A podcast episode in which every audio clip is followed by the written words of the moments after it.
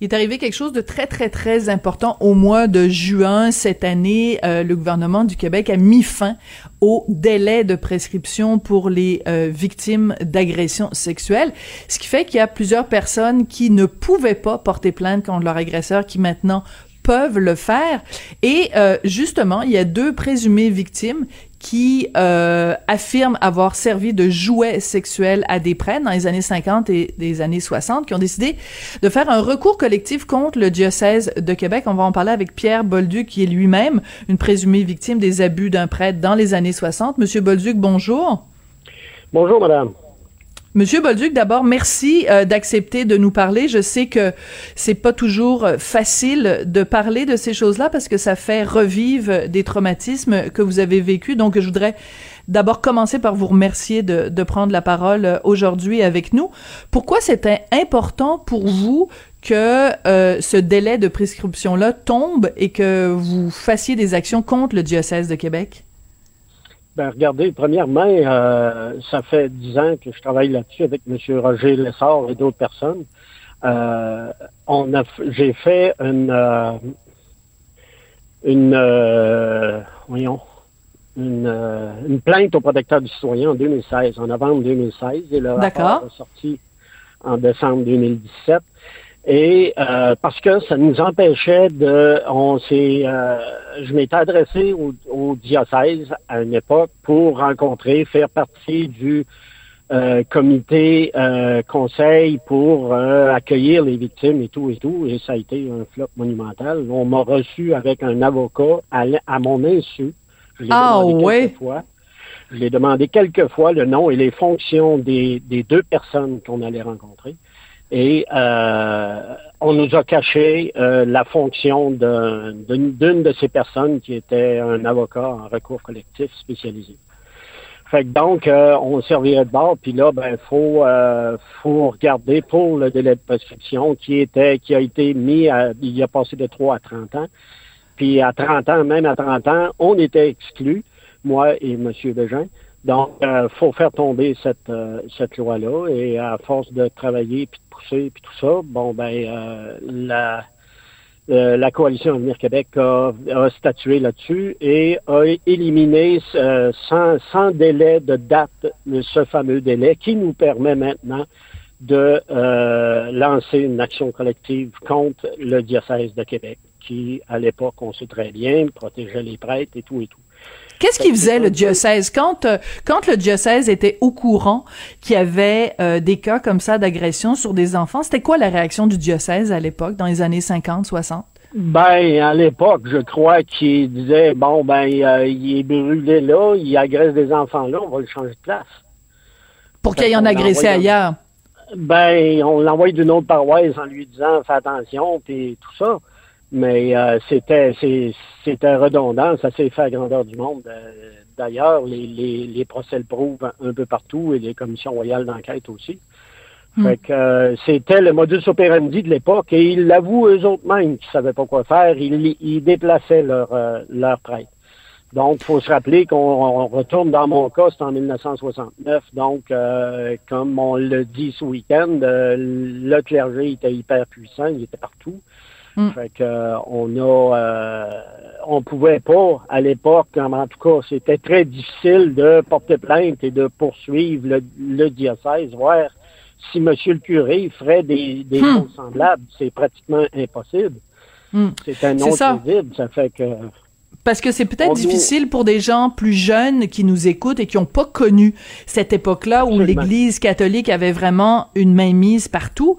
Le curé, c'était la personne la plus importante dans la paroisse. Là, on ne remettait pas en question quoi que ce soit.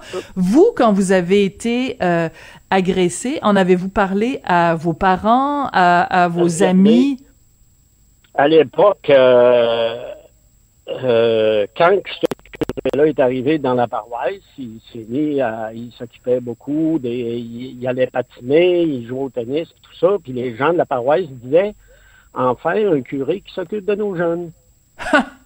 oui, il s'occupe en effet des jeunes. Pas à, quel point, tu sais, c'est, euh, c'était, infernal tout ça, puis en hmm. plus, on se faisait dire, c'est ta faute, je peux pas te résister, t'es es trop fin, t'es trop beau, euh, c'est notre secret, faut pas t'en parler. C'est ça qu'on vous a dit, vous, Monsieur Bolduc? Absolument. Fait que, tu sais, c'était euh, c'était l'omerta totale. Et à un moment donné, j'en ai eu assez. J'ai dit, j'y vais plus. J'ai dit à ma mère, j'ai dit, j'y vais plus, puis tout ça. Elle a dit, OK, vas-y plus. C'est tout. Ça l'a arrêté là. Il, il, venait me chercher à la maison, tu sais. Fait que c'est ça. Quand un, quand un enfant est agressif, euh, a sa première expérience sexuelle à 12 ans, hmm. euh, puis on parle d'une euh, une, agression assez tordue, là, je ne mettrai pas de détails, mais euh, imaginez que ça fait quand on grandit à l'adolescence, puis hmm. euh, les, les, relations avec autrui, avec les, les filles, puis tout ça, c'est complètement fucké. Fait que, puis en plus, la première fois qu'il m'a touché, moi, j'ai, euh, senti très nettement qu'il, venait de casser de quoi à l'intérieur de moi. Puis, je, puis il m'a enlevé la, l'innocence de l'enfance hmm. et il a euh, la confiance en moi, puis il a remplacé ça par la peur et la culpabilité. Fait que j'ai vécu toute ma vie avec ces deux, ces deux, ces deux tâches-là sur hmm. mon, sur ma vie. Fait que là, tout en, espérant qu'ils reconnaissent que ça s'est fait, puis tout ça, puis euh, euh qu'on ait réparation dans la mesure du possible. Qu'est-ce qui est important pour vous? Une réparation monétaire, une réparation, une punition, des excuses, euh, une reconnaissance de leur tort? C'est quoi le plus important pour vous? Qu'ils reconnaissent que ça s'est vraiment produit. Hmm. Et par la suite, on sait très bien, tous les spécialistes le disent, peu importe le montant, ça fait partie de la guérison. C'est un geste concret hmm. qu'on va avoir dans nos mains qu'on a, on nous a cru et c'est réglé, ça, cette affaire-là. Moi, je veux passer à autre chose pour ce qui me reste à vivre, là. C'est, c'est, ça l'a, j'ai, j'ai été en thérapie, euh, d'ailleurs, puis elle m'a prouvé, ma psychologue m'a prouvé hors de tout doute que tous mes comportements depuis que je suis adulte découlent directement de ces agressions-là. Fait qu'imaginez le coup de massue que j'ai eu en pleine face, là, là-dessus. Euh, c'est infernal, là. C'est, pas vivable, ça, là, là. Puis j'avais mis ça, moi, complètement de côté. J'avais effacé ça.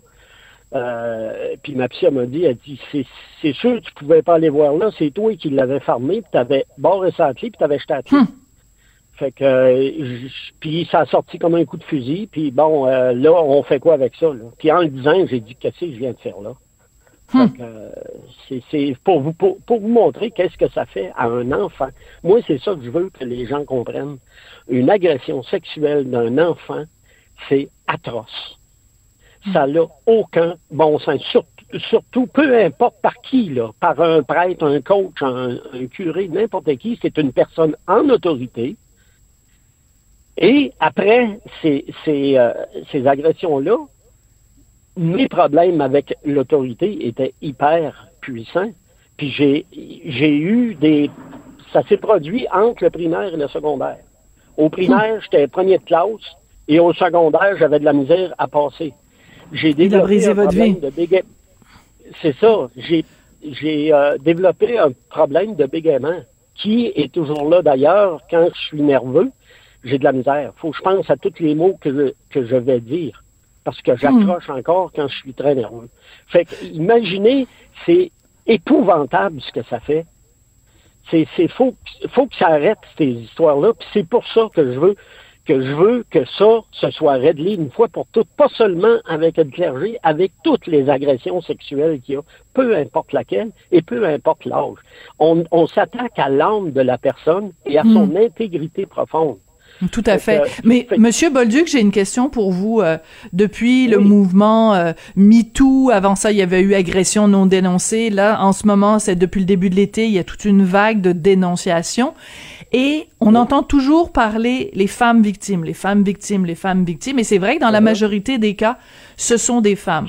Moi, je veux que vous me disiez comment comment la société perçoit un homme qui est victime d'une agression sexuelle. Est-ce que le regard est différent?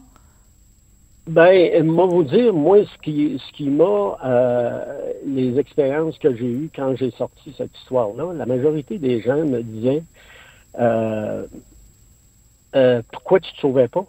Pourquoi tu y hmm. retournais? Puis pourquoi tu y retournais? Puis je me suis posé la question très longtemps aussi, jusqu'à ce que je comprenne que j'étais un enfant. Hmm. Avec notre, notre mentalité d'adulte, on pense totalement autrement. Mais j'avais j'étais un enfant. Il était très gentil, il prenait très bien soin de moi, mais il y avait un prêt à payer jusqu'au jour où j'ai compris que, voyons, ça arrête, là. Ça marche plus, ça, là, là. Tu sais, puis il y a, certaines personnes qui, qui, nous, qui nous disaient aussi, c'est de l'argent que tu veux, c'est de la... oui, je pense que c'est ça. Je vais te mettre en situation. Toi, tu as, euh, un enfant, un petit garçon de 11-12 ans ou un petit-fils de 11-12 ans, oui. Bon, je passe six mois pour l'Europe je le prends, je l'amène avec moi. Je fais ce que je veux. Inquiète-toi pas, je vais te le ramener. Mets un prix sur ça. Combien ça vaut? Combien tu demandes? Excellente question. Tu sais, c'est pas une question d'argent. Hmm. C'est sûr que ça fait partie de la guérison. Autre exemple, si je rentre dans votre maison avec mon, mon auto, je brise la galerie au grand complet, puis tout ça, vous allez me dire, vous allez réparer. Ben oui. Vrai? Mais bien sûr. on brise des vies, puis il faudrait s'en tirer avec rien. Voyons donc, c'est un non-sens. Mais je, je vous, vous disiez tout à l'heure, Monsieur Bolduc, que des fois, quand vous êtes nerveux, vous avez de la difficulté euh, à vous exprimer, que les mots euh, ont de la difficulté à venir, puis ça, ça, se bouscule, puis que vous vous mettez à bégayer. Mais je remarque une chose, c'est que depuis qu'on se parle, les mots vous viennent euh, facilement parce que vous avez justement cette, cette volonté-là d'obtenir réparation. Et je peux vous le dire, Monsieur Bolduc, moi, je vous admire énormément. Je trouve que vous avez un courage extraordinaire parce que quand notre vie est brisée comme ça, de trouver euh, les mots pour le dire, de trouver le, courage d'en parler. Vraiment, vous m'impressionnez beaucoup, Monsieur Bolduc, euh, ben, parce que. Regardez, oui. non, mais parce que euh, ça m'étonne moi-même de, de, mon débit d'allocution. Je reste, je reste surpris parfois quand je, m'en porte, puis là, ça déboule tout seul. J'ai même pas besoin d'y penser. Ouais. Mais c'est il y, a, une certaine époque, c'était affreux. Là. Mes, mes proches pourraient vous, euh, vous le dire. Ouais. Monsieur Bolduc, si vous aviez, euh, si on avait à, à, à l'émission ici à Cube, si on avait, ou si vous aviez devant vous euh, quelqu'un du diocèse de Québec, ou qu'est-ce que vous aimeriez leur dire? Qu'est-ce que vous aimeriez leur dire dans le blanc des yeux? Oh, savez-vous, arrêtez, arrêtez ça, arrêtez tout ça, puis s'il vous plaît, réglez-les donc le problème. Admettez, puis faites face à la musique. C'est hmm. tout. Un peu d'empathie qu'on demande les victimes. Soyez empathiques. Si c'est pour aller au procès, garde, d'après moi, ça va être une autre forme d'agression parce que je vais être appelé à témoigner, puis je suis hmm. prêt à y aller. C'est pas ça, là. Je suis rendu où je suis rendu. Je me suis battu pour le délai de prescription. On l'a eu, on, on a gagné. Il reste cette bataille-là je le sais qu'elle va être grosse si on va au procès. Ça, j'en suis convaincu. J'ai jamais été dans un procès, j'ai jamais été dans, dans boîte. Je, je sais un peu à quoi m'attendre, mais c'est une autre forme d'agression. À mon avis, à moi. Vous avez peur du là, faut Vous avez peur de l'interrogatoire? Là, faut aller faut aller vérifier puis faut faut se mettre dans je sais que le fardeau de la preuve m'appartient.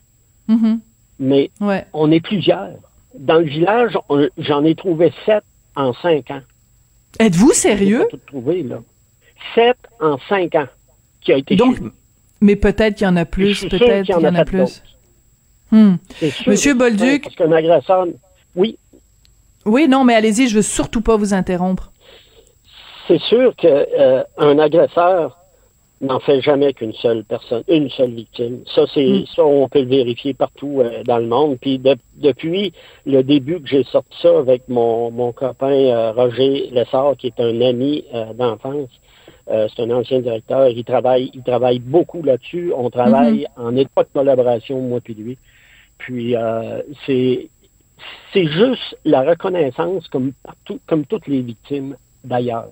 Hmm. j'ai dit en fin de semaine que si mon agression se serait produite en Ontario, au Nouveau-Brunswick, en Allemagne ou n'importe où, les délais de prescription n'existent pas. Hmm. Fait qu'on a été retardé de au- au-delà de 10 ans pour demander réparation. Puis là, il faudrait attendre encore pour euh, que le système de justice, puis c'est pas sûr qu'ils prennent pas le, le- le recours euh, collectif. là. On l'a déposé, mais il faut qu'il soit accepté. Absolument. Ben, c'est ce qu'on vous souhaite. autre attente. Ouais, mais ce qu'on vous souhaite, c'est que euh, justice soit rendue. Et en tout cas, je peux vous dire quelque chose. Votre témoignage est, est très euh, très impressionnant, très émouvant, puis je vous trouve euh, bien courageux dans tout ça. Donc, ben, bonne chance avec la suite des choses, Monsieur Bolduc. Merci, madame. C'est très gentil. Pierre Bolduc, donc présumé victime des abus d'un prêtre dans les années 60, donc euh, avec entre autres l'avocat Marc Bellemare, euh, il se lance donc dans cet euh, recours collectif contre le diocèse de Québec, une histoire bien triste qui malheureusement Écoutez, il y en a eu combien d'histoires comme ça partout euh, au Québec dans les dans les paroisses à l'époque où justement la religion était vraiment omniprésente. On s'est débarrassé de la religion, mais euh, les victimes, elles, sont encore là pour, euh, pour en témoigner. Après la pause, un tout autre sujet. On va parler de Guy Lafleur qui se lance dans le gin. Pas sûr que les gens qui font déjà du gin sont très contents de ça. On en parle après la pause.